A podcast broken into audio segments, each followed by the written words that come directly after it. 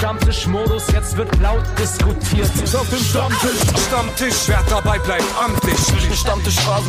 Denn heute brechen sie noch Stammtisch verholen. Ich heule mich an meinem Stammtisch aus. Moin und herzlich willkommen zu einem neuen Backspin Stammtisch. Mein Name ist Nico Backspin und bei mir natürlich wieder Kuba. Äh, schön, dass du dir Zeit genommen hast. Moin Nico, wie geht's dir? Ja, ich war ja letzte Woche nicht dabei, war unterwegs. Insofern freue ich mich wieder hier zu sein. Und äh, um es gleich schnell zu machen, du hast ja einen Gast mitgebracht, auf den ich mich sehr freue, denn wir haben uns auch schon ein bisschen länger nicht gesehen. Ähm, aber ich glaube, es wird eine schöne Runde heute. Jalil ist bei uns. Moin. Yes, sir. Ja, Mann. Freut mich wie, auf jeden Fall dabei zu sein. Wie geht's dir denn eigentlich? Alles gut soweit, alles super, ja. Viel im Stress gerade, viel zu tun wegen dem Album und allem drum und dran, aber sonst ist Gott sei Dank alle gesund. Äh, das ist das Wichtigste, glaube ich, heutzutage. Ja, das mit dem Stress, das, das äh, ist im Zweifel ja ein eine positiver Stress, ne? Oder wie fühl, fühlst du dich gerade so insgesamt in deiner Karriere äh, und in deinem Status quo? Ich glaube, ich bin auf einem guten Weg. Ich meine, ich habe jetzt die letzten zwei Jahre leider so ein bisschen, äh, bisschen viel privaten Stress gehabt, der mich so ein bisschen abgehalten hat, davon Musik zu machen, sei es gesundheitlich, sei es äh, ein paar andere Sachen, die passiert sind, dann auch musikalisch, dass ich so ein paar Leute hatte, äh, beziehungsweise richtige Produzenten für mich finden musste, mit denen ich jetzt äh, so, einen, so einen guten Pfad finden konnte fürs Album. Und jetzt, äh, ja, bin ich happy. Ich habe ein gutes Team um mich herum, ich habe gute Leute um mich herum, ich habe äh, viel Spaß wieder am Musik machen. Und äh, ja, jetzt habe ich so das Gefühl, dass ich jetzt gerade so am, am, am, am Neustart, am Neuanfang bin. So für mich so. Es ist so ein, so ein, so ein cooler Neustart gerade. Das klingt gut und ehrlicherweise, äh, es ist nicht von ungefähr, haben wir natürlich auch die Sendung ein kleines bisschen damit drauf abgestimmt. Es ist ein ganz normaler Stammtisch, das heißt, wir werden über News reden, du wirst äh, hoffentlich überall deine Meinung zu sagen. Äh, yes. Wir haben nachher noch ein paar Hausaufgaben, du musst uns nachher welche geben, das ist dein Job, aber wir haben auch eine These, yes. auf die wir nachher noch kommen, ähm, wo du bestimmt auch noch eine Menge zu sagen kannst aus eigener okay. Sicht. Vorher müssen wir noch ein bisschen Feedback von den letzten, äh, von der letzten Woche einsammeln. Äh, Kuba, was war los? Ja, weißt du, weißt du überhaupt, was die These letzte Woche war? Hast ja, ich, ich habe ja auch das gleiche Dokument, wo es steht. ja. ja, das weiß das Publikum natürlich nicht. Nee, also die letzte äh, These war, Deutschrap wird auch nach 30 Jahren noch nicht ernst genommen. Ähm, fand ich ein gutes Thema. Ich weiß nicht, hast du den Stammtisch mittlerweile mal angehört? Äh, ja, ich habe angefangen und bin dann aber äh, leider durch Calls abgebrochen worden. Aber ich habe ja, äh, wir haben ja einen Gast, der ja dann auch mal was dazu sagen kann. Hast du auch das Gefühl, Dalil, dass Deutschrap auch nach 30 Jahren immer noch nicht ernst genommen wird? Oder glaubst du, das wird wenigstens langsam besser? Äh, medial gesehen auf jeden Fall. Also in den äh, großen Medien, sage ich mal, da wird man wird immer noch so von oben herab so ein bisschen auf die Rapper runtergelächelt. Ich finde in den Großkonzernen definitiv auch. Ich finde, es findet noch viel zu wenig in Großkonzernen statt, äh, dass man als Rapper irgendwie sich immer so ein bisschen beweisen muss oder irgendwie zeigen muss, dass man auch eine Person ist, die zum Beispiel mit Popstars oder so auf einem Level agiert teilweise, ja, also auch wenn Popstars vielleicht internationaler größer sind, aber trotzdem hat man so deutschlandweit, äh, sage ich mal, die gleiche Aufmerksamkeit, den gleichen Stress etc. Und ich finde, dass das äh, ist so nach 30 Jahren habe ich immer noch das Gefühl, dass da immer noch so ein bisschen gelächelt wird und so ein bisschen gesagt wird, ja, okay, die Rapper oder hm, ja, okay. Aber ich meine, ich habe auch eine, eine lange Zeit mitgekriegt, ich weiß auch, wie es früher war, äh, dass da auf jeden Fall viel schlimmer war, wenn du gesagt hast, dass man Rapper ist und die Leute dich einfach nur belächelt haben oder so so. Also yo, yo, yo. Ja, ja, die haben gleich gedacht, du kommst dann mit so 5XL Baggy Pants und so an. Das war schon eine ganz andere Welt. Ähm, aber ja, wie gesagt, also der Unterschied, also es, man merkt trotzdem immer noch einen Unterschied. Also ich sag mal, es wird äh, von der Öffentlichkeit immer noch so ein bisschen, bisschen schief angeguckt, wenn du Rapper bist. Die Leute wollen das irgendwie nicht so wahrhaben und als mhm. Rapper hast du immer, bist du immer noch so negativ behaftet in der außerhalb der Rap-Szene, sage ich mal. Ja, ich muss auch sagen, die These war auch ein bisschen spitz formuliert. Ich glaube, man hätte sie auch ein bisschen ähm, besser oder, oder realitätsnah formulieren können. In Deutschland wird nach 30 Jahren immer noch nicht ernst genug genommen für die Größe und äh, ja, für die Größe, die er mittlerweile hat. Aber auf jeden Fall, ähm, ja, Feedback gab es reichlich zur These. Ähm, das stimmt auch, weil Deutschrap ist Pop. Deutschrap ist das neue Pop. Also, ja, eben. also das ja. muss man halt leider sagen. Und äh, da werden wir, vielleicht die Major-Konzerne sind jetzt da angekommen, dass die Deals geben, wie wenn wir Popkünstler sind und so weiter und so fort. Aber wenn du einfach mal, wie gesagt, so medial guckst, auch Film oder ähnliches, sei es Autokonzerne, sei es, weiß ich nicht, große äh, Anbieter einfach, ja, also ich sag, die mit die Marken oder die Klamottenmarken kommen jetzt langsam so auf den Geschmack, dass sie sich Rapper ranholen. Mhm. Aber ich meine, es hat ewig lang gedauert, bis du gemerkt hast, okay, die Leute geben uns jetzt den Respekt oder die Anerkennung. Und ich finde, da ist es immer noch nicht zu 100 Prozent angekommen. Wenn du mal guckst, Mercedes arbeitet in Amerika mit einem ASAP Rocky oder so. Und dann gibt es viele Firmen, die so eine Schritte machen und sagen, hey, wir machen das. Und in Deutschland ist das so, ah nee, die sagen das und das den Texten, wir können mit denen nichts zu tun haben und so. Und ich meine, so ein ASAP Rocky hat auch Songs, die heißen LSD oder sonst was, ja. Und da mhm. geht's auch äh, reichlich um Drogen und Mercedes kann das differenzieren. Und in Deutschland hast du immer noch die Leute, die das so verpönen und sagen, nee, ein Rapper äh, passt nicht zu unser Image oder sonstiges. Und das ist halt schade so. Ich meine, wir sind diejenigen, die die Autos teilweise auch fahren und das machen, mhm. das machen. Ja, voll. Tatsächlich weißt du? haben wir über das Thema ja auch vor ein paar Wochen im Stammtisch geredet, wo, äh, geredet. Äh, da ging, da war die These Deutsch bis auf Ami-Level, haben wir auch genau solche Punkte besprochen, wie so das Mercedes-Deals Amerika halt easy peasy mittlerweile zu machen sind, aber hier in Deutschland sind wir noch relativ weit von entfernt. Ähm, ja, ja, voll. Ich würde jetzt einmal ein bisschen Feedback einsammeln. So der Grundtenor war so ein bisschen, äh, das ähm, es wohl daran auch an den Protagonisten liegt, warum Deutschrap immer noch nicht ernst genommen wird. Äh, Endless 95 hat nämlich geschrieben, naja, weil sich der präsente Rap nicht sonderlich ernst zu nehmen zeigt. Früher hat Max Mustermann nur Yo-Yo gesehen, inklusive des steifen Fingerverrenkungsmoves. Mhm, Heute genau sieht Max der. eben nur noch Lelele oder Skr äh, Skr Skr. In beiden Fällen denkt er sich. Ich kann auch nicht. das kam ein bisschen spontan, muss ich sagen. Ja. Äh, in beiden Fällen denkt er sich, ha, was für Vögel. Ja, Leider genau. hat Max halt damals wie heute keinen Zugang zu Rap mit vernünftigen Inhalten.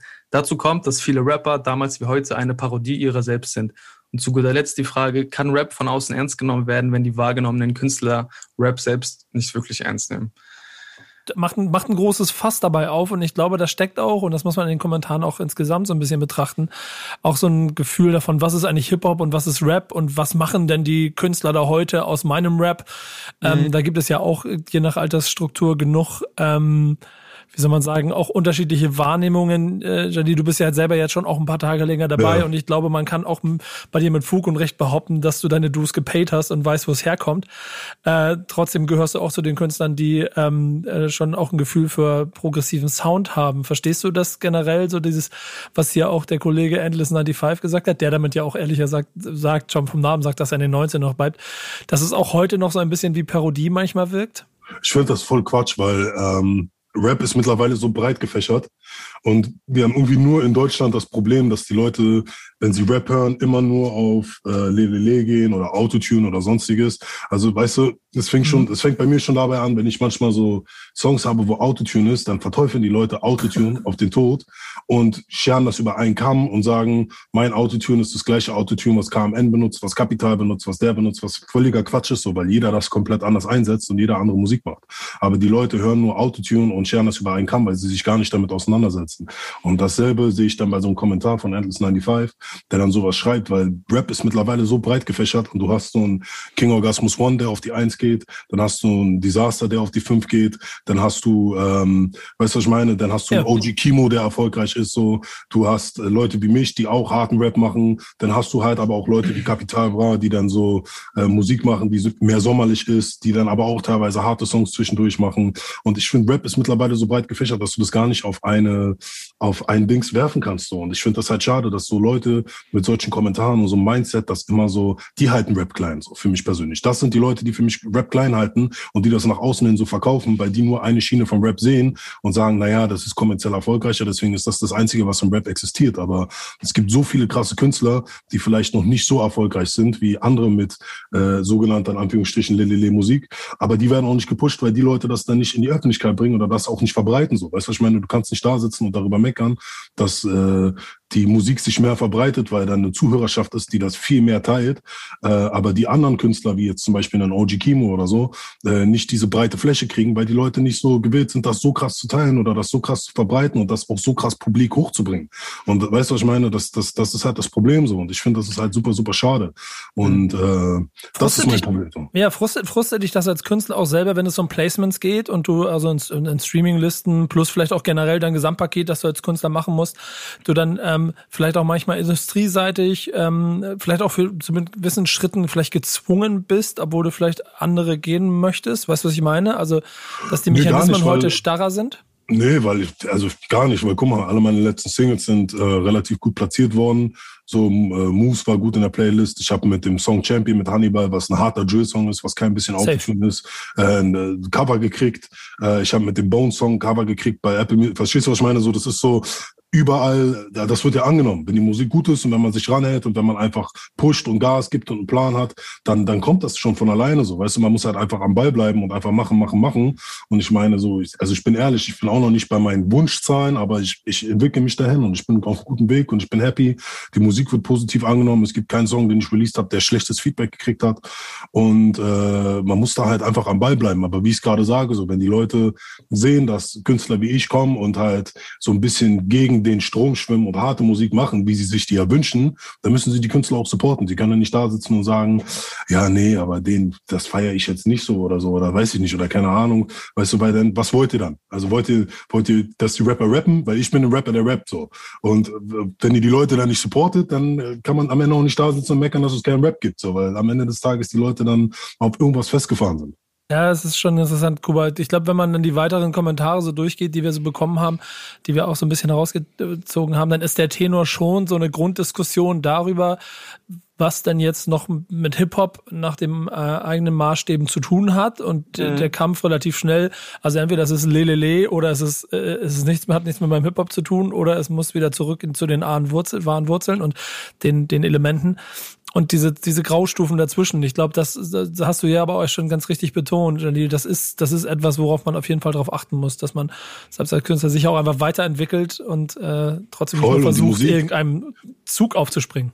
Ja, die Musik entwickelt sich weiter, der Sound entwickelt sich weiter und das heißt auch, dass wir Künstler uns auch äh, zwangsläufig weiterentwickeln müssen und einfach mit dem Sound mitgehen müssen, weil äh, wir sonst verloren gehen, so, weißt du, was ich meine? Und dann ist es nur noch eine Bubble und das ist natürlich, die Kritiker sind am Ende die, die lautesten, die im Internet sich immer kundtun müssen und sich breit treten müssen und negativ schreiben müssen. Und das ist aber im, im, im, wahrsten Sinne des Wortes leider nur eine kleine Bubble von Rap, die da existiert. Und die große Bubble ist nun mal die, die Bubble, die äh, moderne Musik haben will, die Musik haben will, die zeitgemäß ist, die in Amerika auch einen Travis Scott oder Drake oder äh, Migos oder sonst wen hören und die das natürlich dann auch so ein bisschen vom Deutschrap erwarten. Und wenn du als Deutschrapper dann nicht mit der Zeit gehst, so dann gehst du mit der Zeit. Weißt du, was ich meine? Und das ist halt, ist halt leider so.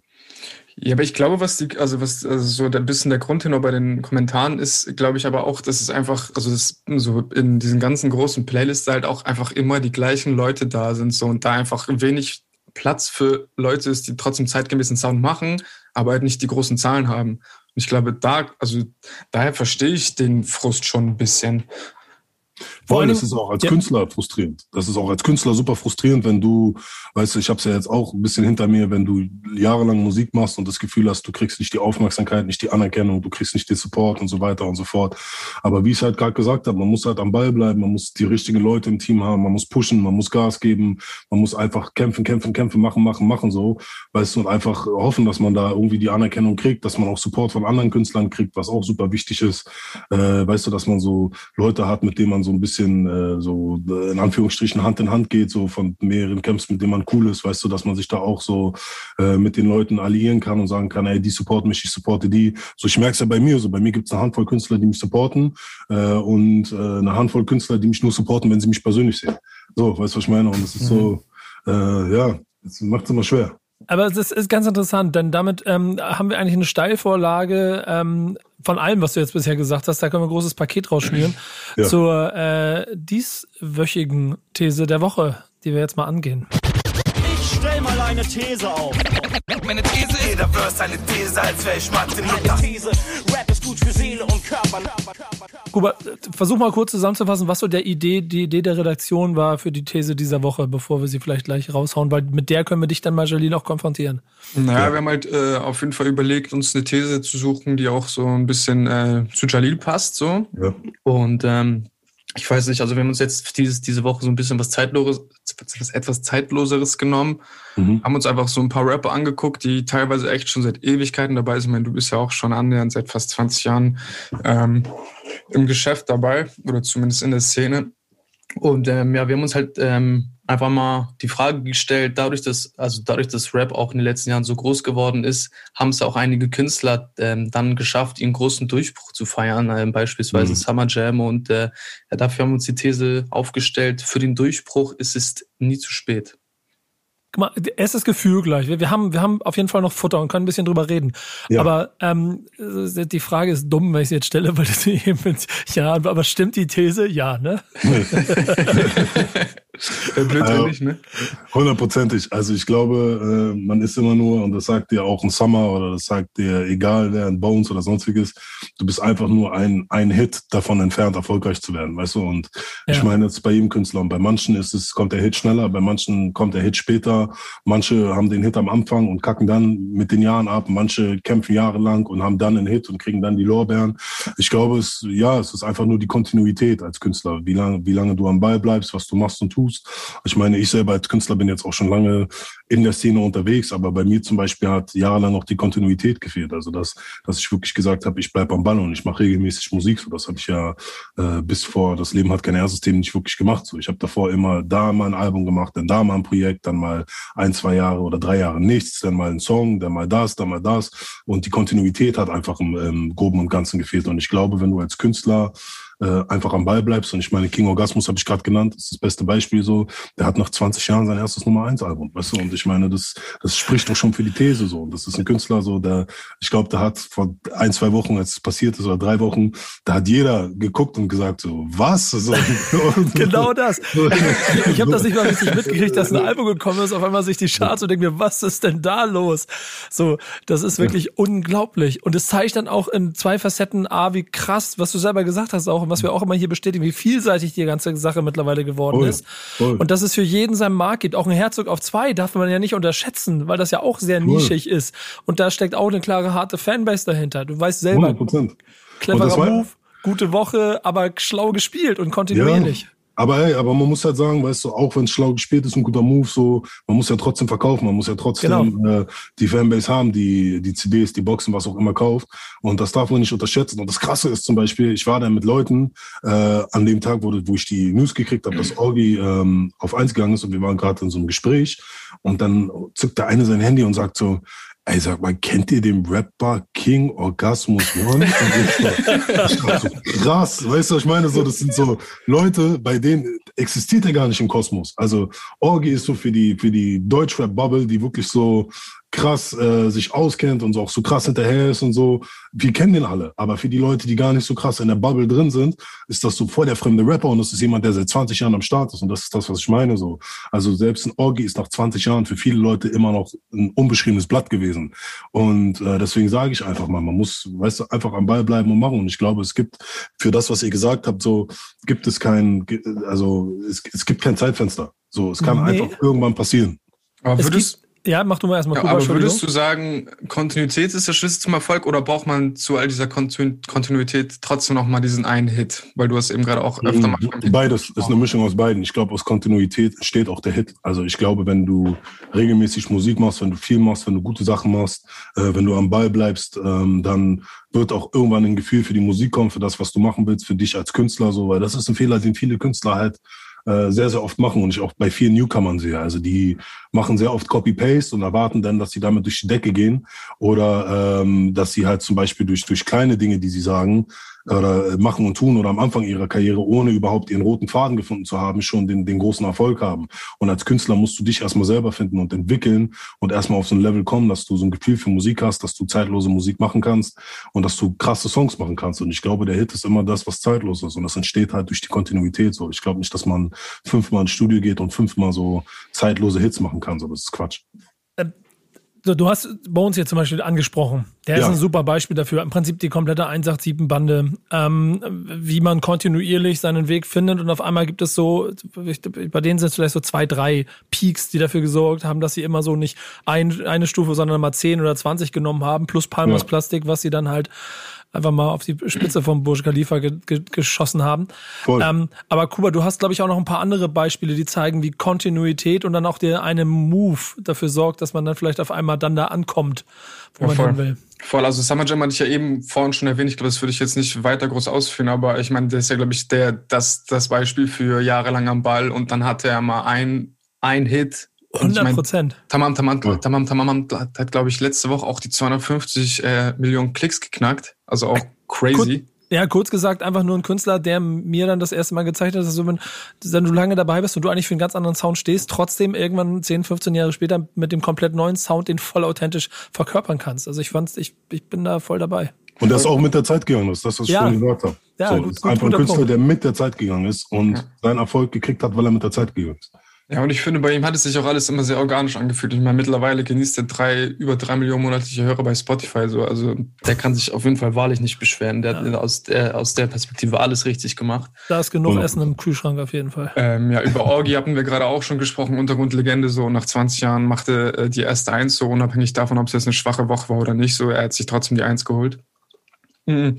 Ein Paradebeispiel ist eigentlich auch UFO. Ich meine, früher mit Side Hoodridge Sachen gemacht, ähm, auch am Anfang ja sehr oldschool-lastige Musik gemacht, damit gar keinen Anklang gefunden. Dann war er ein bisschen weg. Nico, du willst einsteigen? Ich erinnere mich an einen Satz. Wir haben uns mal auf irgendeinem Festival getroffen. Vor seinem großen Erfolg und Durchbruch meinte er zu mir, ja, Nico, und irgendwie, ich habe Bock, mal den Sound zu machen, den ich auch wirklich, wirklich, wirklich höre. Den kennt ja noch keiner, aber ich habe Bock, den zu machen. Geil. Und meine so, ich ziehe das jetzt mal voll durch. Und ich dachte so, ja, geil, leg mal los. Zack, Rakete geschossen. Ich würde sagen, hat, hat auch funktioniert wie bei keiner, wie bei keiner anderen. Also ich finde, so die Ami-Trap-Schiene, so hat niemand so gut gemacht wie UFO bisher. Und am Ende, das, Daniel, das musst du mal sagen, ja. für uns so aus, aus der Entfernung, wenn du es dann schaffst, natürlich werden irgendwo auch Moves drin sein, aber trotzdem, wenn du es dann schaffst, irgendwie das Gefühl sogar zu verkörpern, auf Augenhöhe mit Amis dann auch Musik zu machen, ist ja, ja der größte, größte Ritterschlag, den du eigentlich kriegen kannst für deinen eigenen Sound. Hundertprozentig. Und das ist ja das, was ich meine. So, wenn du es dann auch machen kannst und wenn du es so umsetzen kannst. Und ich meine, die Jungs haben es hingekriegt bei UFO. Äh, und der hat die Ritterschläge jetzt von amerikanischen Künstlern gekriegt. So, das ist ja das, was jeder irgendwie so ein bisschen als Ziel hat. Ob jemand jetzt von Future den Ritterschlag haben will oder von Jay-Z oder ja. sonst wen so. Weißt du, ich meine, jeder sucht irgendwo die Anerkennung, weil die Amis ja immer noch die Vorbilder sind, die uns alle inspiriert haben. Wer ist bei dir eigentlich Jay-Z? Dann würde ich nämlich zum Videodreh kommen. Äh,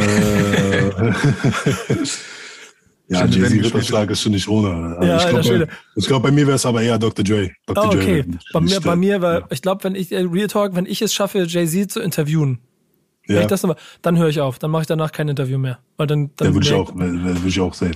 Safe. ich meine, wird nicht passieren, weil da gibt keine, aber und vor allem nicht so ein Kackvogel aus Deutschland.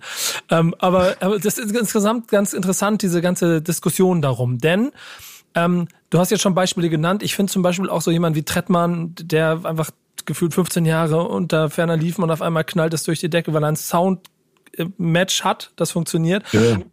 Aber es gibt auch so, ich, und hey, ich erinnere mich an Sido 2010 Song und wo er sagt, Haft und Nate sind Newcomer Number One. Der eine äh, gilt als Ikone und Nate einfach hat es aus welchen Gründen auch immer, und das sind ja nicht nur die, die du, du musikalisch auf der, von außen siehst, mhm. sondern natürlich auch interne Dämonen, nenne ich es mal, es nie geschafft, ja. so diesem, diesem Status gerecht zu werden. Und wahrscheinlich läuft ihm die Zeit auch weg. 884, auch ein Kandidat, der zum falschen Zeitpunkt in Anführungsstrichen aus dem 187-Zug ausgestiegen ist und auch mhm. immer so ein bisschen dem hinterherläuft. Mosch sind so Namen. Du kennst ja sicherlich auch genug Protagonisten links und rechts, von ja. denen du weißt, dass sie irgendwie vielleicht mal, also dass sie noch nicht da sind, wo sie sein müssen. Sind es da die falschen Entscheidungen? Jetzt pauschal gesagt, ohne jetzt, du musst jetzt nicht hier einen persönlich auseinandernehmen, ja, aber dein, kann, dein Blick kann, darauf. Ja, es können manchmal falsche Entscheidungen sein, Timing, Glück. Weißt du, ich glaube, da hängt so viel, so viele Faktoren zusammen, vom Business bis hin zu dem Timing und dem Glück, was du in dem Moment hast, bis hin zu den Songs, die du machst, ob sie die Masse ansprechen oder nicht. Ich glaube, das ist immer so ein Faktor, das, das ist super schwer einzuschätzen. Das ist so, weißt du, es sind so Dinge, die, die, die kann man manchmal nicht berechnen. Du haust einen Song raus und denkst, boah, der wird nicht laufen, auf einmal geht das Ding durch die Decke. Du haust Songs raus, du denkst, das Ding wird jetzt durch die Decke gehen und auf einmal nehmen die Leute den nicht an. Ich glaube, es ist so super, super schwer zu sagen. Ich glaube, es ist so, man, man muss einfach, einfach, wie ich es gerade gesagt habe, kontinuierlich am Ball bleiben, sich nicht irgendwie frusten lassen von Situationen. Ich glaube, bei den ganzen genannten Künstlern ist es auch manchmal dann so dieses, ähm, wenn mal was nicht läuft, dann von der Bildfläche verschwinden, dann irgendwie ein, zwei Jahre gar nichts machen, dann doch wiederkommen, dann wieder was machen und so. Ich glaube, das ist so, wenn man nicht kontinuierlich dabei ist, so das ist das, das, das Schlimmste, was einem passieren kann. Und ich meine, denselben Fehler habe ich auch schon äh, ein paar Mal gemacht, so dass ich kontinuierlich dann nicht released habe oder nicht am Ball geblieben bin oder dass mich Sachen gefrustet haben. Und das hat mich dann auch von dem äh, sehr, sehr großen Erfolg abgehalten, dass ich dann so diesen einen Urknall hatte, wo ich dann gesagt habe, okay, jetzt geht's, jetzt schießt es durch, so weil die Anerkennung, der Respekt ist ja immer da. Und ich glaube, das ist bei vielen genannten Künstlern auch der Fall. Aber es ist halt, ja, wie gesagt, einfach nur, dass die Leute kontinuierlich nicht sehen, da passiert was, da kommt was. Ähm, ja, und ich glaube, dadurch ist dann, wird dann auch das Business eingedämmt, das nach außen. Du weißt, online funktioniert alles nur noch mit irgendwelchen Algorithmen. Das heißt, du brauchst da einen Algorithmus, du brauchst da einen, da muss das funktionieren, da muss das gemacht werden. Äh, das hängt halt alles, das sind alles so kleine Faktoren, die zusammenhängen. Wenn du sagst, also Glück, ich stimme dir voll zu, das Glück auch dazu gehört. Vor allem, ich muss auch, also ich habe auch, ähm, wenn ich mir, wenn ich mir Bones und äh, Raff äh, eine Retroperspektive nochmal an, zurückblick an das Album, kann ich mir nicht mehr ganz vorstellen, warum. Also ich finde, das ist nicht so krass gut gealtert zeitlich, aber damals, 2016, hat das super gut gepasst. Und ich glaube, das ist halt auch so ein Punkt immer da. Also das kann, also solche Sachen kannst du dir teilweise einfach gar nicht aussuchen, weil wenn ich überlege, 2021 Dancehall, Deutschrap, mhm. eigentlich gar nicht. Ja, mhm. es, es, ist schon insgesamt immer ein schwieriges Thema. Du musst manchmal mit dem, mit dem ähm, UFO direkt auf dem Punkt landen. Aber du hast jetzt so ein paar andere Sachen schon im Prinzip ziemlich gut bei anderen Beschritten besch beschrieben und hast selber aber auch gesagt, als Künstler musst du mit der Zeit gehen. Ähm, mhm. Das heißt, im Prinzip bist du Jalil voll selber verantwortlich dafür, wo du jetzt stehst, aber auch da, wo du in Zukunft stehen wirst. Richtig? Ja, Fragezeichen?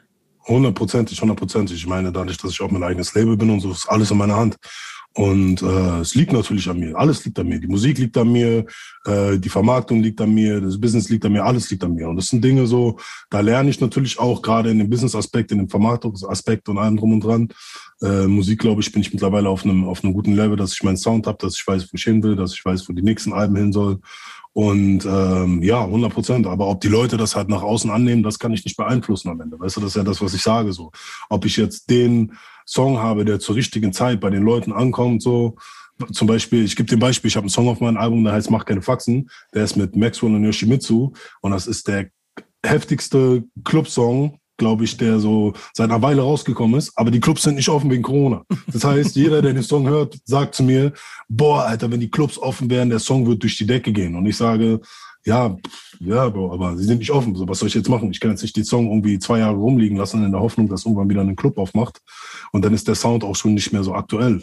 Und das ist das, was ich meine. Du kannst bestimmte Sachen halt einfach nicht beeinflussen. Du musst halt einfach gucken, dass es, dass es passt, dass das Timing passt, dass so bestimmte Sachen halt einfach Hand in Hand gehen. Und ich meine, vielleicht, wer weiß, geht der Song trotzdem durch die Decke, durch, weiß ich nicht, TikTok oder sonst was. Vielleicht schnappen die den irgendwo anders auf und der Song läuft online irgendwie. Aber das ist halt das, was ich meine. Du kannst bestimmte Sachen nicht beeinflussen. Und wie man es auch gerade international sieht, so manche Alben, manche Künstler, manche Songs gehen auf einmal nach einem halben Jahr oder nach einem Dreivierteljahr viral, weil auf einmal irgendjemand den irgendwo postet oder bei TikTok reinmacht und auf einmal jeder auf den Zug aufspringt. Ähm, und das sind Sachen, die, die einfach nur Glück sind und die in dem Moment nicht beeinflussbar sind von dir selber, sondern die einfach so von außen passieren. Jolie, jetzt aber, wo du gerade Clubmusik angesprochen hast, ähm, mhm. das kann ja auch nochmal ein neues Thema aufmachen, so die Frage so, für wen mache ich Musik? Ähm, machst du Musik für dich selbst oder äh, machst du Musik für den Markt oder auch, all das sind solche Fragen, also die, die du dir ja auch stellen musst, weil wenn du willst, dass deine Musik erfolgreich wirst, musst du irgendwie schon gucken, dass du zumindest irgendwie einen Song hast mit einer Hook, die funktioniert oder dass du dir irgendeinen Modus, also irgendjemanden Großes ranholst, der dann als Feature draufgelistet ist. Mhm. Wie gehst du dazu? Also wie gehst du selbst an deine Musik ran?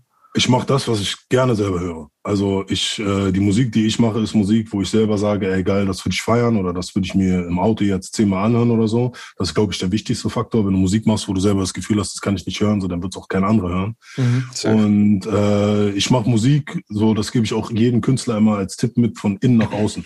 Das heißt, ich mache das, was in mir drinne ist, bringe ich nach außen, statt von außen nach innen. Weil viele machen den Fehler, dass sie sich von außen beeinflussen lassen und dann äh, versuchen, die Musik nachzumachen und dann auf einmal klingen wie Rapper XY.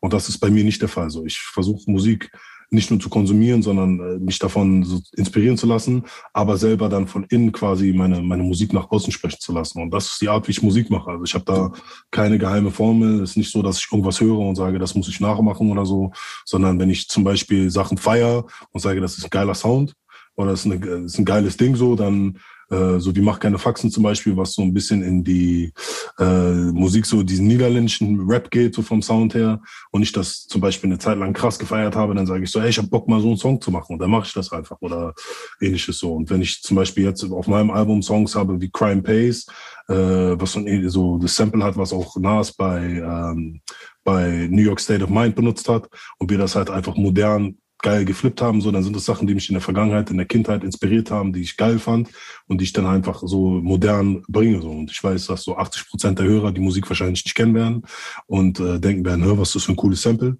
Aber für mich ist das so die alte Generation mit der neuen verbinden. Da, da steckt noch eine andere Sache drin, ähm, die ich über die Jahre auch immer beobachte. Und da, vielleicht kannst du auch nochmal, dann schließen wir das Ding auch ab. Aber so, mhm. damit auch nochmal de deine Meinung zu hören.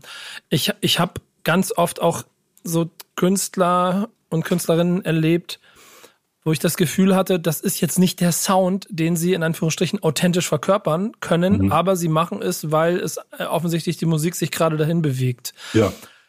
Ah, sowas hast du auch wahrgenommen, links und rechts, ne? Dass es oft mal oder dass es mal so Situationen gab, wo der Voll. Sound nicht ganz zum Künstler gepasst hat? Voll, ist mir selber auch schon passiert, dass ich Sachen gemacht habe, weil ich von außen mich habe beeinflussen lassen, weil ich dachte, okay, so wie ich vorhin gesagt habe, so wenn der Frust dann kommt, dass du das Gefühl hast, okay, ich muss jetzt irgendwie mit der Zeit gehen, was jetzt gerade im deutschen Rap populär ist, da muss ich auch Sachen machen, die in die Richtung gehen.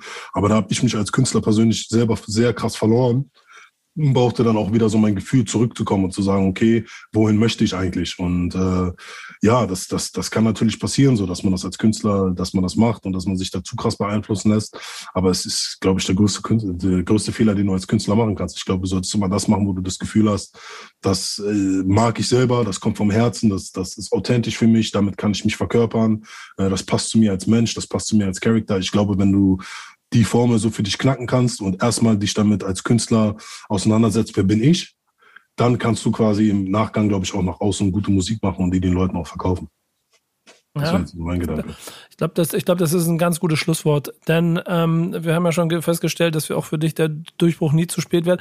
Und ich ähm, muss dir ehrlicherweise gestehen, es gibt bei dir schon so einige Situationen in deiner Karriere, wo ich Sounds gehört habe, Songs gehört habe und gedacht habe, ey, warum eigentlich noch nicht? So, aber ähm, ich bin ich bin gespannt, wann es kommt und wann dann da draußen die große Masse es auch versteht. Hundertprozentig. Einfach machen, weißt du, einfach einfach am Ball bleiben.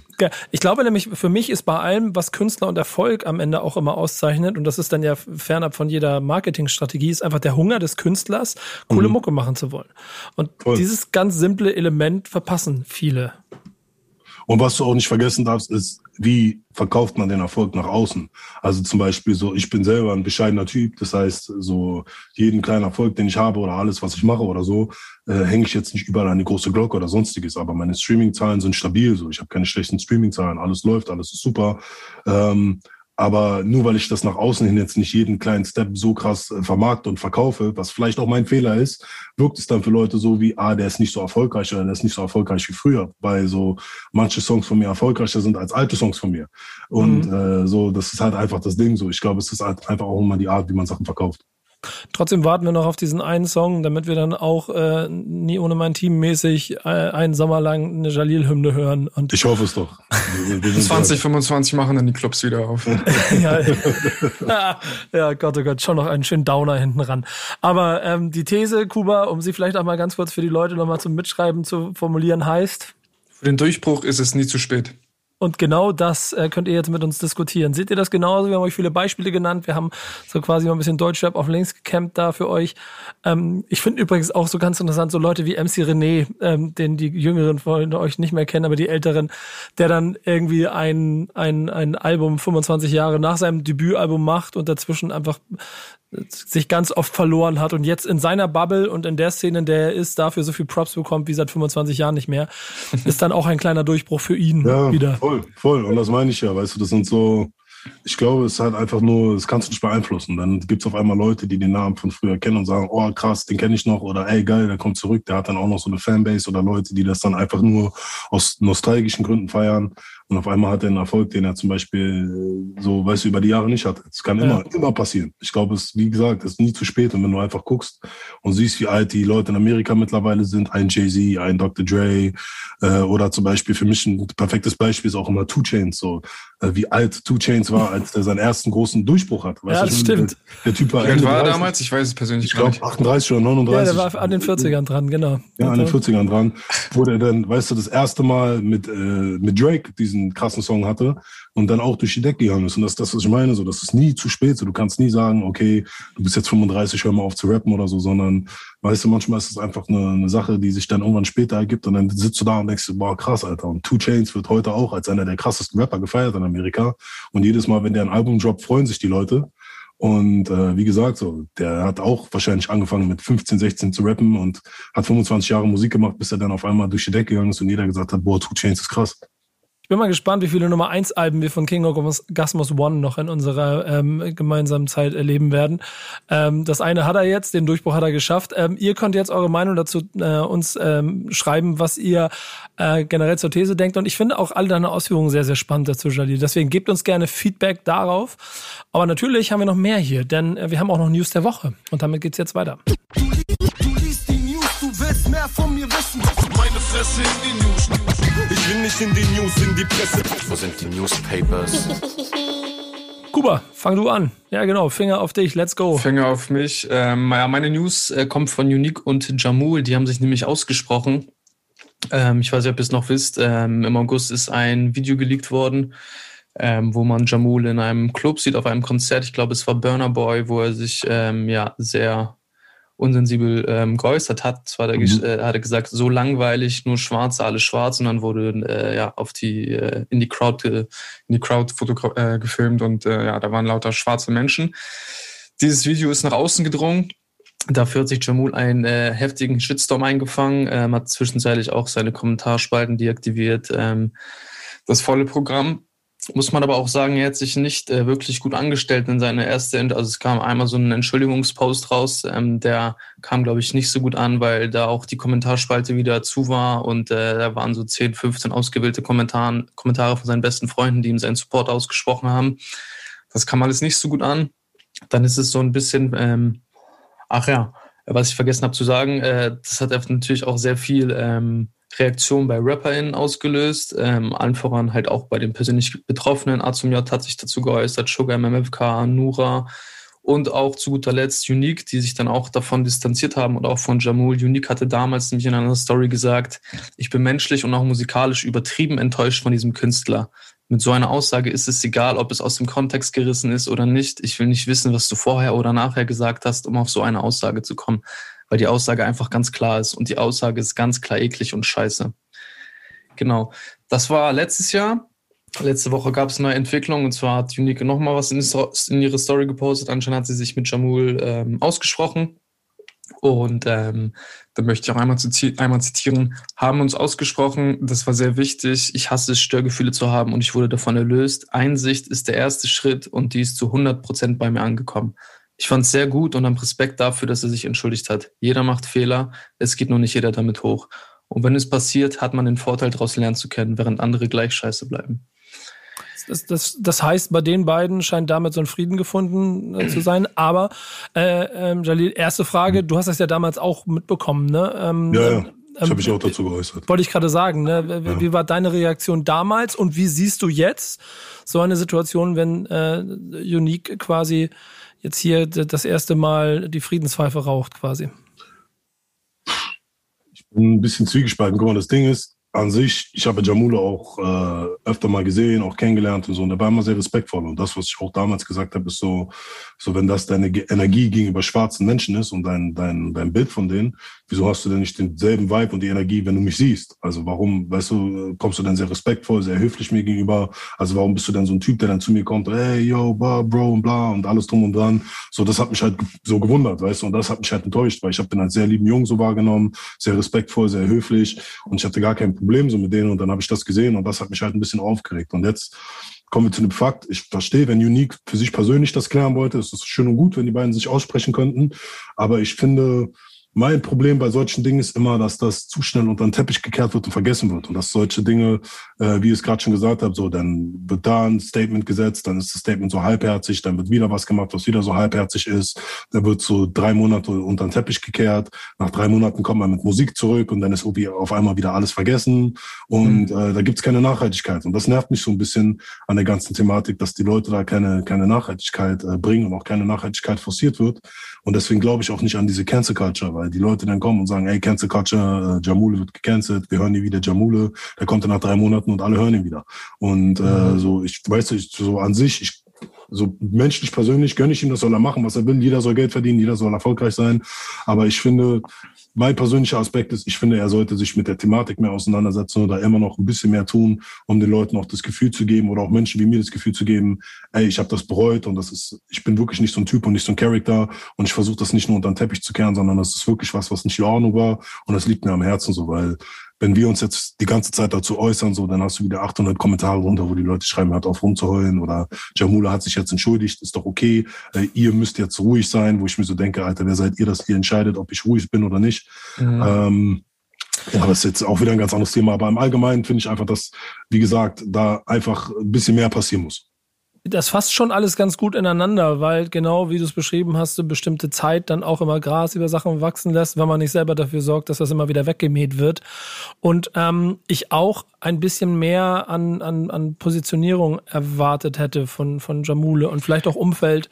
Und wenn es dann äh, nur eine klare Positionierung für vielleicht bestimmte äh, karitative Zwecke ist oder irgendeinem, irgendeinen anderen kulturellen Ansatz zu suchen, um wirklich noch ein bisschen deutlicher klar zu machen, worum es dann geht. Vielleicht, vielleicht äh, passiert das, vielleicht ist das noch im Hintergrund. Bisher kriege ich davon nicht so mit und habe selber das gleiche Gefühl wie du, dass ähm, die Musik wieder da ist und jetzt wird sie wieder gehört. Mhm. Ähm, die gewisse Unbedarftheit in der ganzen Situation ist wahrscheinlich auch nicht ganz abzusprechen, aber ich habe da eine relativ geringe äh, ähm, Toleranzgrenze, wenn ich mir denke, ey, und da sind wir wieder beim Ursprung, was wir hier heute schon den ganzen Tag hatten, so Hip-Hop und, und, und Rap, wo kommt die ganze Kram eigentlich her?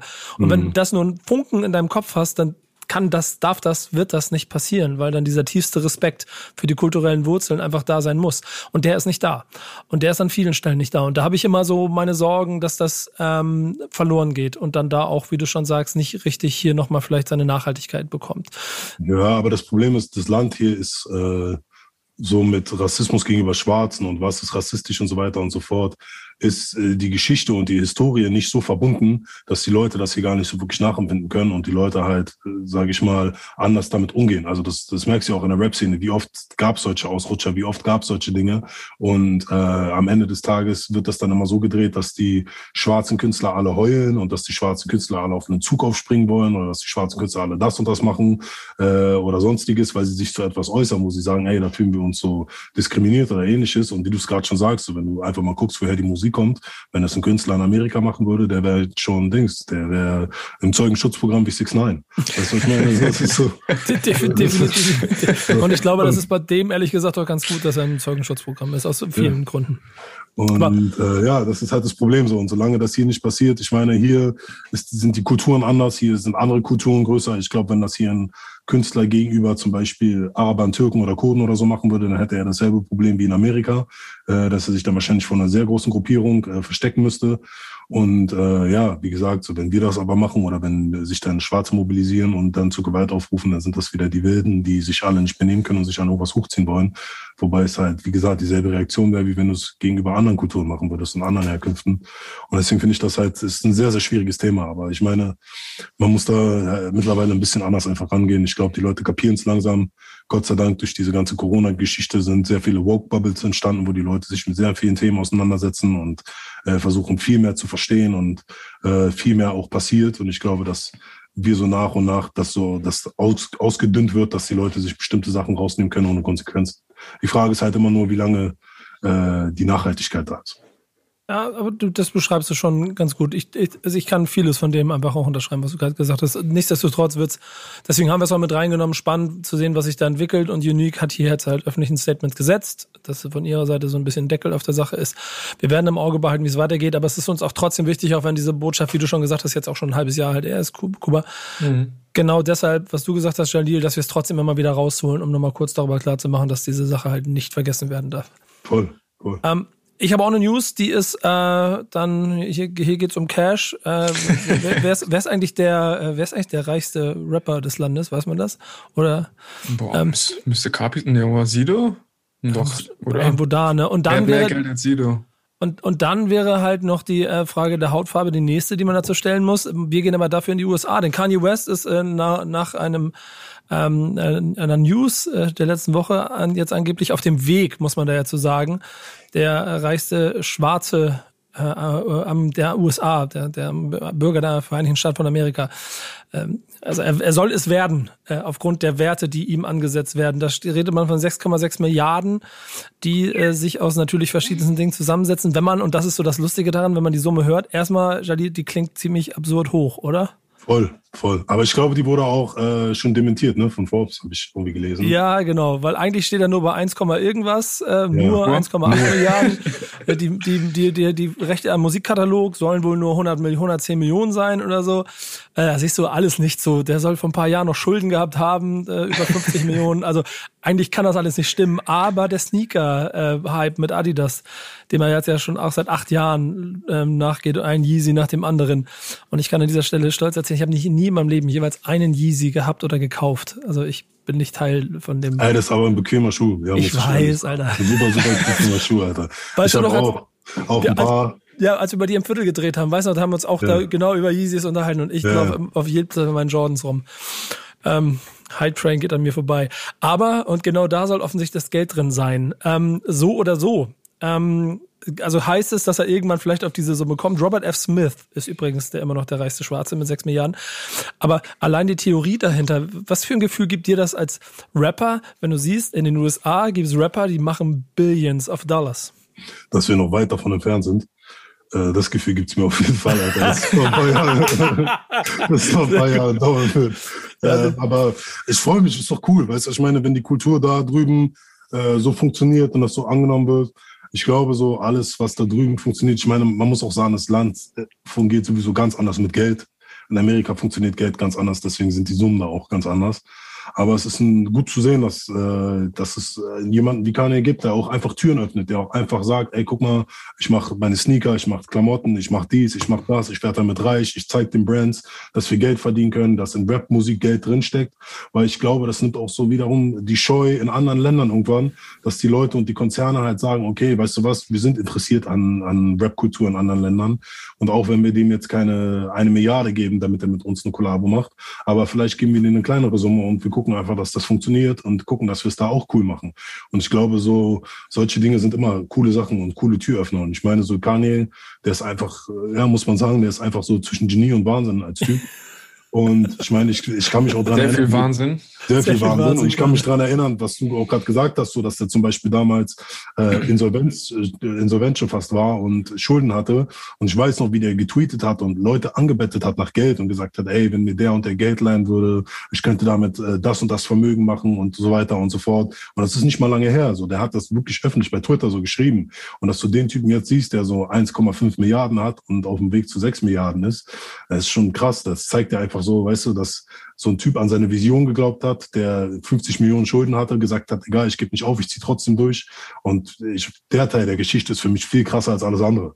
Dass, ja. weißt du, jemand in so einem Loch stecken kann. Ich meine, wir drehen teilweise hier schon mit unseren deutschen Köpfen durch, wenn wir 10.000 Euro Schulden haben und äh, so ein Typ äh, rennt dann mit 50 Millionen Schulden rum und sagt, ich glaube trotzdem an mich und hat dann 1,5 Millionen, äh, 1,5 Milliarden plus ein paar Jahre später. Weißt du, ja, was ich meine? Also American Dream. American, American Dream. Dream. Ähm, äh, lustiger Funfact, er hat ja auch in seinem ganzen Wahnsinn, wie Kuba es eben richtig beschrieben hat, Wahnsinn, wo er da seine Verträge rausgehauen hat und da für, für glaube ich, 48 Stunden lang Twitter demoliert hat. Unter anderem ja auch rausgehauen, ey Puma, äh, lasst mich mal ran, dann mache ich euch auch zu einer coolen Marke. Mhm. Ähm, ihr seid eine Scheißmarke. Und äh, jetzt, Fun Fact, Adidas äh, stellt Puma zum Verkauf. Ähm, ähm, das heißt, du, ah nee, Reebok, gar nicht Puma, sondern Reebok, glaube ich. Ich muss jetzt aufpassen, dass ich nichts falsch ist. Ich glaube, Reebok, Reebok gehört wird, auf jeden Fall zu Adidas. Ja, genau, Reebok wird gerade verkauft. Mhm. Fun, Fun Fact wäre es, wenn jetzt er zum Beispiel statt Puma Reebok übernimmt und äh, die zur nächsten großen Marke macht, dann ist er schneller bei den 10 Milliarden als bei den 5. Weil bei dem ganzen mhm. Wahnsinn, und ich glaube, das ist ein Typ, der sich und sein Leben aufgibt für die Kunst und die Kultur, äh, ist ihm das zuzutrauen. Ich glaube, guck mal, der Typ ist aber auch so mittlerweile, dass der so groß ist, ich glaube, vieles kommt gar nicht mehr von ihm. Ich glaube, der hat am Ende des Tages einfach nur Leute, die für ihn arbeiten und der vieles mhm. absegnet und sagt, das ist cool, das ist nicht cool oder in die Richtung will ich gehen oder sonstiges. Ähm, und ich glaube, der ist mittlerweile auf so einem Level, dass der so eine Marke wie Reebok zum Beispiel nehmen kann, da Leute einstellt, sagt, mach das, ich stecke meinen Namen dahinter, äh, dann geht das eh durch die Decke und äh, das einfach macht. So, ich glaube, der ist mittlerweile so groß, dass der einfach nur noch sein sein Name ist eine Brand, ist wie Jordan und sowas. Weißt du, was ich meine? Es ist so, ist mittlerweile eine Brand. So Jordan sitzt auch nicht da und entwirft jeden Jordan-Schuh, sondern er sitzt am Ende da und sagt einfach nur, ja, nein, ja, will ich, will ich nicht. Gib mir mein Geld. Und ich glaube, Kanye ist auch mittlerweile auf dem Level, weißt du? So. Äh, ich, ich würde mir freuen, wenn Tinker Hatfield das, den einen oder anderen Jordan mal wieder ähm, designen würde, aber das ist ein anderes Thema. Voll, der ist eh das, der, der Genie, Alter. Das, das, da habe ich auch letztens mit jemandem drüber geredet. Manchmal auch so krass, wie der Typ in den 80ern Schuhe gemacht hat, die bis heute zeitlos sind. Ja. Also der ja. hat einfach Schuhe gemacht, die wir heute noch tragen. Mein ganzer scheiß Schrank ist voll damit. Ähm, naja. ähm, wir haben immer noch eine Rubrik und wir sind heute schon wieder, wir sind sehr lang, also weil das Gespräch mit dir macht so viel Spaß gerade, deswegen verlieren wir unsere anderen Kategorien ein bisschen aus den Augen. Wir machen das jetzt im Schnelldurchlauf. Kuba hat wieder eine Handvoll News mitgebracht äh, und die musst du jetzt wirklich, ich möchte nicht, dass du jetzt abliest, ich meine, die muss jetzt wirklich im Schnelldurchlauf durchgehen. Und wenn uns was dazu einfällt, dann sagen wir was dazu, Jalil. Jo. Ja, dann fange ich an. Äh, Drake ist mit seiner Scary Hours EP äh, auf Platz 1, 2 und 3 ähm, der Charts gelandet. Da kann ich nur den Move nachmachen, den er gemacht hat. Zack, zack, zack. Fade away. Und dann den, ja. den, den äh, hier, sag schnell. Steph Curry. Steph Curry Dreier, ne? Eins, zwei, drei. Ja, Einfach Maschine. genau. Äh, ja, dann ähm, Hip-Hop bei den Oscars. Ähm, Kategorie bester Kurzfilm. Ähm, da sind Joey Badass als Protagonist und äh, P. Diddy als, Produzent, als Produzent gelistet. Ähm, der Film heißt, weiß ich gerade nicht. Ah nee, doch, Two Distant, Two Distant Strangers heißt er. Ähm, genau, und ist für einen Oscar nominiert. Das ist ganz ja. interessant, weil es so äh, also geht quasi um Polizeikontrollen. Ne? Also ist schon ein hochbrisantes Thema, dass du mhm. quasi jeden Tag die gleichen Polizeikontrollen erleiden musst. So, ich bin, bin gespannt drauf. Ich hoffe, dass sie einen Oscar kriegen dafür. Ja, erstmal den Film gucken, ne? Aber klingt per auf jeden Fall interessant. Per se Oscar. Also nur ein Kurzfilm, ne? Du ja, gesagt? Ja, ist ein Kurzfilm. Die, meinst du, kriegen wir zeitlich hin? Die 30 Minuten haben wir Zeit, können wir uns mal angucken. äh, dann HBO produziert mit Offset eine Castingshow für Streetwear Design. Oh, oh, das ist das, ist das Content für euch? Kommt ja ernsthaft, oder? Guck mal, HBO, eine, eine Serie für Streetwear-Design. Ja, guck mal, das, genau. da geht's doch schon da los. In den USA sind schon, wir haben ja noch nicht mal die Rapper-Casting-Serie in Deutschrap und die sind jetzt schon bei Streetwear-Design. Schon bei Streetwear, ja. Hier kommen Rapper nicht mehr in Filme rein oder in Serien, aber nur so vier Blogs und das war's dann auch schon wieder. Ja. Und, äh, Oh, ja. höre ich da, höre ich da Schauspielerambitionen bei dir raus? Möchtest du hey, einen Tatort übernehmen? Immer, sofort. Will ich sofort machen. Aber ähm, ja, generell, der Markt muss in Deutschland auch wachsen. Also, dass ja. Rapper hier mehr in Filme und so reingebracht werden und dass man da auch so ein bisschen was macht. Ich finde, so Mortel und so zum Beispiel machen da schon mal einen guten Job. Mhm. Der hat so seinen Weg gefunden in der, im Schauspielbereich. Aber ähm, ja, ich finde, da geht noch viel mehr. Da geht viel, viel mehr. Und ich glaube, es ist auch gerade so zeitgemäß, ist auch einfach cool. Aber ich habe immer so ein bisschen Angst, so die Filme werden hier immer so in, als Dulli-Filme gemacht oder so Pseudokomödien auf, mit so dummem Humor und so, wo ich mir so denke, Alter, man muss, weißt du, das, was ich vorhin gesagt habe, dass man Rap nicht ernst nimmt und dann packt man Rapper einen Film und macht dann so lächerliche Hip-Hop-Filme, die kein Mensch sehen will, so, die keiner aus der Hip-Hop-Szene sich anguckt und sagt, ja, Mann, das ist mein Eight Mile, so. Mhm, ja. Da sind wir ja. weit von entfernt. Aber, aber dass Rapper hier und da den einen Money-Move machen, das hast du auch mit in die News gepackt. Also es, es entstehen doch Dinge, ne, Kuba? Was für eine Überleitung, Nico. Denn äh, Ralf Kamora und The Crates machen Big Moves. Ähm, Studiokomplex, ähm, neuen Studiokomplex äh, wollen die aufbauen. Und im selben Zug werden sogar auch noch neue Kopfhörer auf den Markt gebracht. Ähm, und die Kosten fürs Studio belaufen sich auf rund eine Million Euro. Heißen die Dinger dann Beats by Rough eigentlich? Wir wissen es nicht, ne? Wir wissen es nicht. Guck Aber scheint wohl mit. Äh, Beats by Crates. Beats by Crates, genau. oh, wäre logischer, ich Idiot. So, aber eine hast du noch? Ja, eine kurze letzte schöne News habe ich auch noch für euch. Äh, Sius 0,9 Album ist äh, letzte Woche Gold gegangen. Nach fünf Jahren ist tatsächlich das erste AON-Album, äh, welches Goldstatus erreicht hat. Krass. Das wäre wirklich krass. Hätte ich nicht gedacht. Geiles ich bin, Album. Ich bin ja, ich bin ja immer noch ein großer Fan von äh, 415 von von Rata damals, als das rausgekommen ist, dieses Knast im Knast aufgenommene Album, was ich mhm. damals auch zu den Alben meines meines Jahres mit, ich glaube Top 3 oder sowas hatte, woraufhin mir die, die Kommentare original meinten so, ja, haben sie eingekauft und sowas alles. Und jetzt und jetzt baut er sein jetzt baut er sein Goldman Tower da.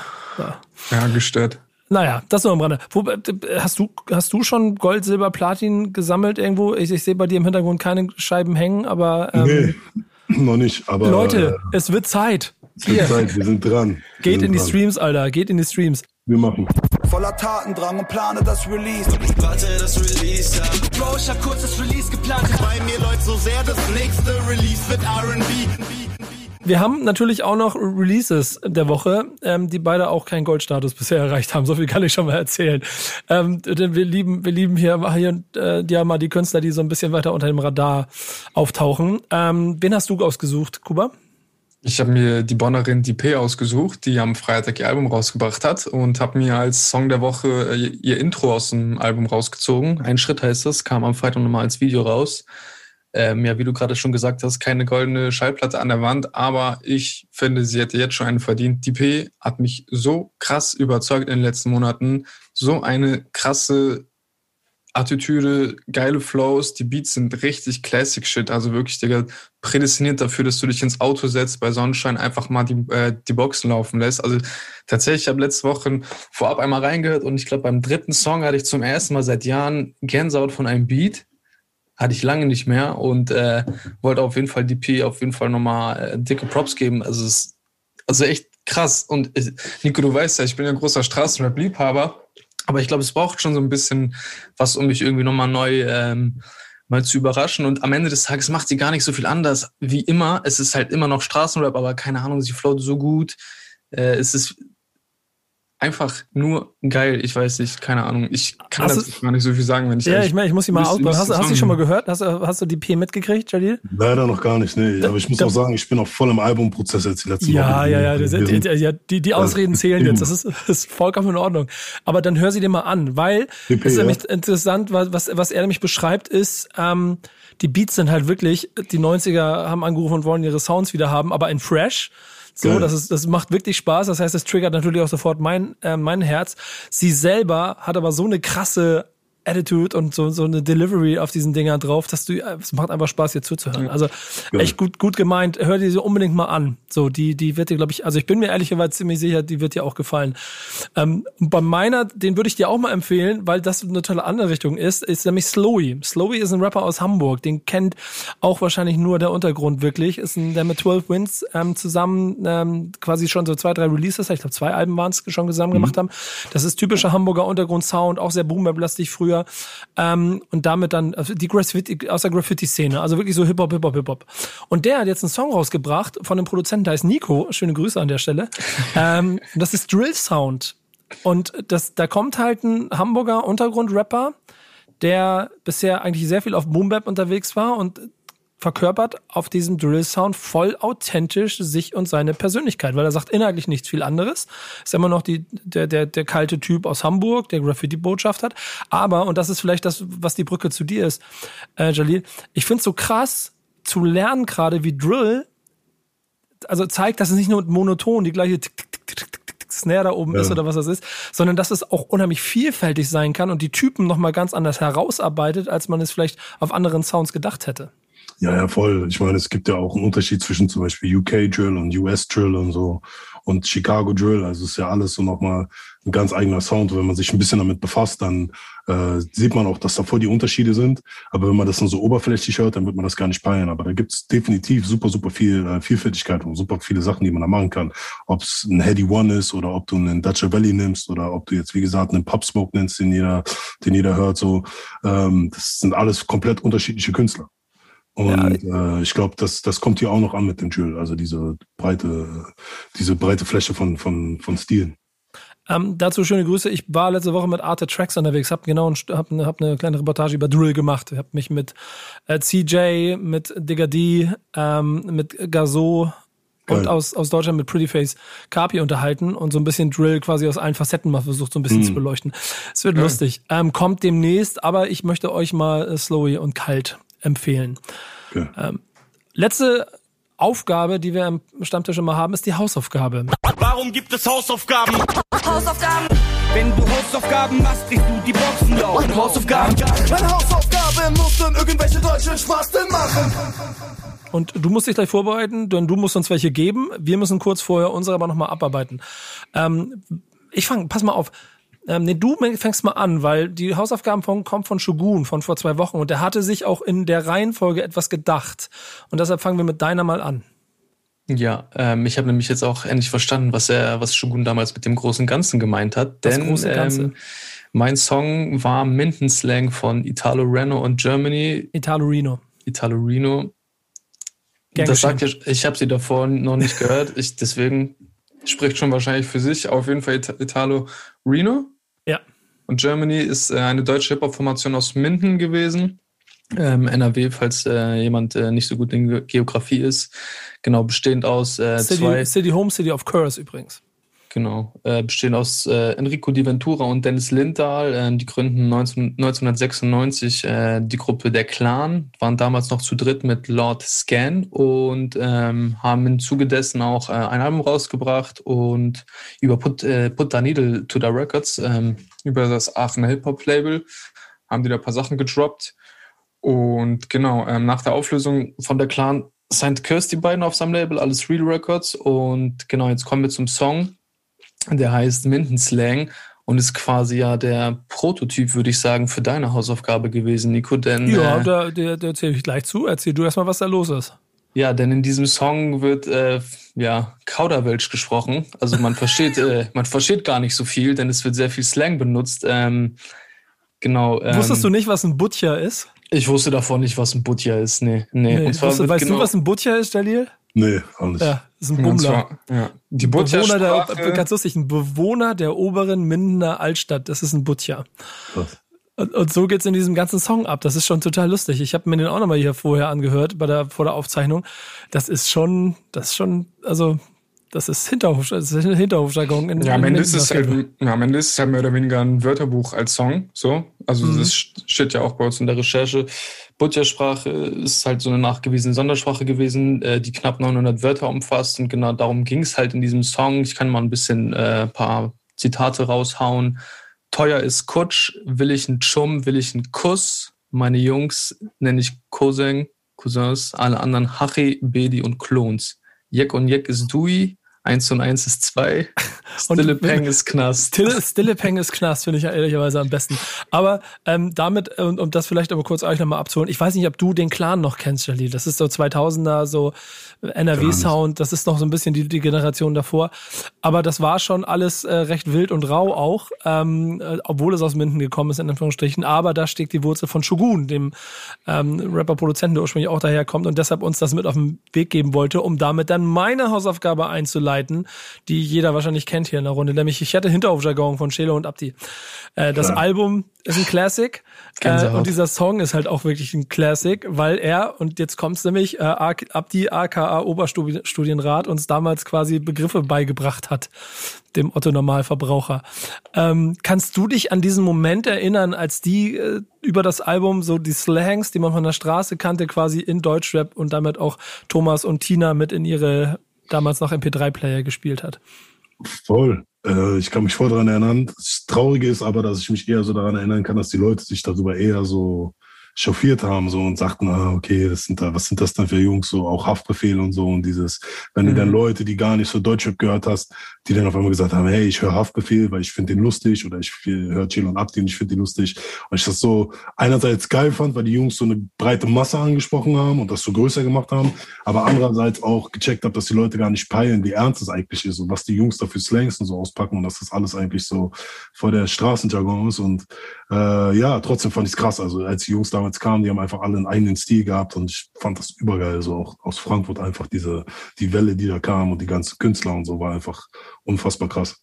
Ja, es ist wirklich, also ich muss auch sagen, natürlich ist Saftbefehl damit noch, würde ich sagen, einen Tick größer und lauter geworden durch so Babo, das dann auch Jugendwort des Jahres geworden ist.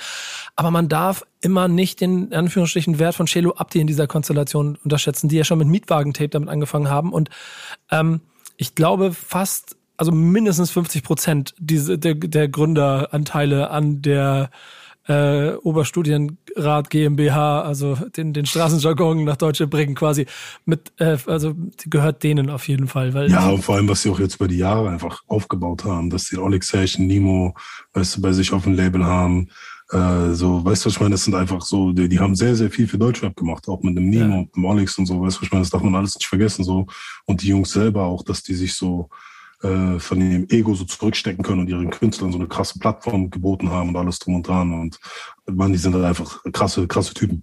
Ja. Ich, ich würde tatsächlich sogar sagen, dass Celo Abdi und Haftbefehl eigentlich so mit die wichtigsten Straßenrapper der 10er Jahre waren, weil wenn ich mir jetzt noch überlege, ähm, so äh, Kringo, Hassan K, SLS, die, ganz, die ganze Musik ist für mich eigentlich nur eine konsequente Weiterentführung von dem, was sie damals gemacht haben. All diese ganze Slang hätten die das damals nicht gemacht. Ich glaube, wäre das heute nicht so groß, wie ja. es heute ist und ähm, führt halt dazu, dass Hans und Franz, um Abdi zu zitieren, halt auch mit äh, Begriffen äh, wie äh, Tijara oder Hulimini Kuratz oder so durch die Gegend laufen und die, die ganze Zeit der Meinung sind, sie, sie kommen auch komme auch aus dem Osdorfer Born. Ähm, tausche, tausche das Viertel deiner Großstadt aus, kannst du an dieser Stelle machen. Ähm, äh, wie heißt die bei dir? Bei dir ist es die Thermometersiedlung, ne? Oder? Thermometersiedlung, ja. Ja, ja genau. Ähm, aber so oder so eine schöne Hausaufgabe gewesen, die ich hier bekommen habe. Und ehrlicherweise, ich war auch in Frankfurt gerade, habe mit denen gedreht, zwei Sachen, war auch ganz lustig. Ich kriege immer wieder so einen Flash darauf, wenn ich durch Frankfurt gehe, dann denke ich immer an diesen Sound. Jetzt bin ich aber gespannt, äh, denn du hattest die Aus Aufgabe, uns Hausaufgaben mitzugeben. Wir brauchen yes. einen Song, der älter ist als 2005, damit äh, der junge Kuba was lernt und einen, der jünger ist als 2005, damit ich äh, eventuell Wissenslücken noch auffrischen kann oder es abfeiere, wenn ich es kenne. Was hast du mitgebracht? Okay, äh, ich habe äh, für Kuba von Styles P, äh, I'm a Rough Rider. Uh. Nice ganz brutaler Beat, ganz krasser Song, feiere ich extrem. Ist für mich so auch klassischer äh, Deluxe-Sound einfach. Ähm, ja, und ich glaube, so für mich ist es eine Gruppe, die so voll underrated ist, die nie den Respekt gekriegt hat, den sie verdient hat irgendwie. Ich finde Deluxe lyrisch überkrass, über überkrass und Styles P und Jadakiss in der Combo E. Das ist, äh, da wird's nämlich geil. Was, ich muss da rein, weil du bist Rapper. Du bist Rapper, Rapper. Und ja. ey, ich würde sagen, in meinem Leben, alle, die rund um die 2000er irgendwo da Mucke gemacht haben, 99,9 Prozent der Rapper, die ich kenne, sagen, Styles P und Jadakiss sind einfach mit die krassesten. Sind die ähm, auch. Sind die das ist so geil. Und, und der Erfolg, der Erfolg sagt halt, sagt halt, ja, es war auch gut, aber es war nicht, war nicht die krasse, das ist total geil. Aber das meine ich, die sind innerhalb der Szene, haben die mehr Respekt gekriegt als außerhalb ja. der Szene. Ja. Aber die Typen sind einfach, man, die sind einfach unfassbar krass gewesen, wie die gerappt haben, was die gemacht haben. Auch generell deren Parts immer, immer on point. Jada Kiss, unfassbar lyrisch, so, der ist immer on point gewesen. Bis heute, finde ich. Der hat heute auch noch auf dem Tape mit Fabulous zum Beispiel, hat er auch noch ein paar krasse Dinger rausgehauen, so. Also der Typ ist wirklich, also ist so, so Legende. Die Stimmen sind halt auch einfach die beide Stimmen ja, sind ja. krass unique. Ähm, wir haben schon die Hälfte der Hausaufgaben für, für Kuba jetzt gemacht. Ich hoffe, er hat mitgeschrieben. Danke, Jungs. Ähm, was was kriege ich dann mit auf die Reise? Äh, was, was du hundertprozentig schon kennst, die habe ich äh, Nipsey Hasse Double Up gegeben. Uh, aber das ist geil, weil da können wir ein bisschen geile Geschichte von dem Typen erzählen, der äh, äh Postum jetzt äh, quasi Caps an den Mann bringt, wofür Leute äh, kiloweise Schlange stehen, um die unbedingt an dem Shop kaufen zu wollen, weil es jetzt total wichtig ist, aber vorher nicht. Ja, ja. Voll Welchen Song hast du gesagt von ihm? Äh, Double Up. Double Up. Okay, cool. Es sind sehr gute, sehr gute Hausaufgaben auf jeden Fall. Und Safe vor allen Dingen, äh, das war ein sehr, sehr toller Besuch von dir. Hat echt richtig viel Spaß gemacht. Vielen ja, Dank. Voll. Nice. Danke euch. Ähm, äh, ich glaube, das war's, Kuba, ne? Oder haben wir irgendwas vergessen auf meiner Liste? Nee, ne? Nee, außer nochmal betonen, wie geil es mit Jalil war. Habe ich nichts anderes mehr Und dann, und dann ist jetzt deine letzte Aufgabe, deine Botschaft. Was hast du noch auf dem Herzen? Was müssen die Leute noch von dir mitkriegen auf dem Weg? Äh, mein Album Reset ist am 26.03. erschienen. Kauft mein Album, äh, streamt mein Album, hört rein, wenn ihr Rap haben wollt, von äh, alten Sounds bis neuen Sounds. Ich habe das erste Mal noch einen sehr, sehr heftigen Song gegen Polizeigewalt und Rassismus gemacht auf dem Album, der sehr, sehr wichtig, glaube ich, ist äh, und der definitiv ein bisschen was bewegen wird. Ja, und sonst ist es sehr vielfältig. Hört auf, hört auf jeden Fall rein. Dieses Album, ähm, wir sind jetzt, wir hören, wir haben ja Montag aufgezeichnet, ihr hört es jetzt mindestens Dienstag. Das heißt, es kommt jetzt am Freitag. Ähm, und ich habe schon mal reinhören dürfen und ich kann euch bestätigen, ihr solltet es euch auf jeden Fall mal anhören.